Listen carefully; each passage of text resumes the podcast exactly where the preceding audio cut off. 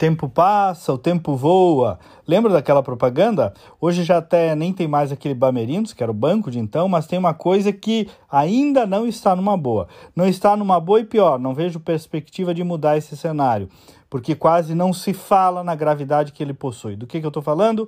Educação vale para o Rio Grande do Sul, vale para o Brasil. É chover no molhado, mas parece que não molha nunca. Olha, gente, eu acompanho esse assunto com interesse há pelo menos 20 anos. Eu também sou filho de professor e também, como todos nós, sou aluno, claro. Mas esse é o primeiro pressuposto que me parece equivocado nessa abordagem, é tratar a educação como algo, um assunto de gueto. Ah, isso é assunto para professor, isso é assunto para especialista. Não, não é. E me perdoem os especialistas que não compreenderem isso, mas eu vou tentar ser claro.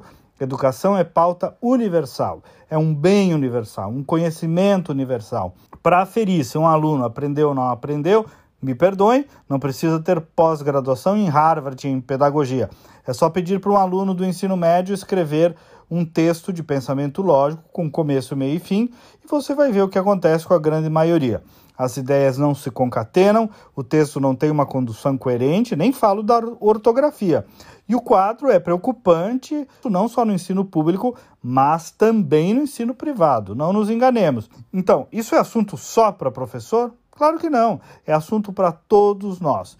Mas nesse tempo todo eu vejo políticos, jornalistas, sindicalistas, especialmente eles, discutindo o quê? Estrutura das escolas, discutindo se tem ou não computador, a defasagem salarial e por aí afora. Obviamente que tudo isso é importante, escola digna, professor bem remunerado, só que esse debate não pode obstaculizar o outro do método de ensino, do que se ensina, do porquê a resposta pedagógica do Brasil é tão pífia, mesmo com a redução da evasão nos últimos anos e com o aumento do valor investido em educação. Alguém aí já investigou, por exemplo, o que e como se ensina a ensinar numa faculdade de pedagogia?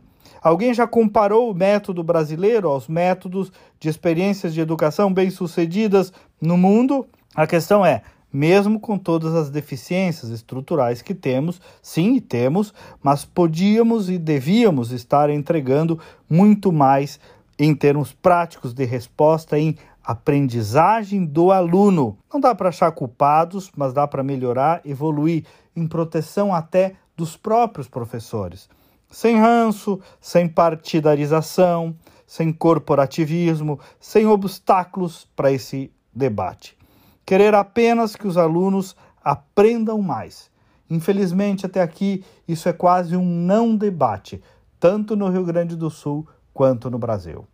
Até amanhã e vamos com fé.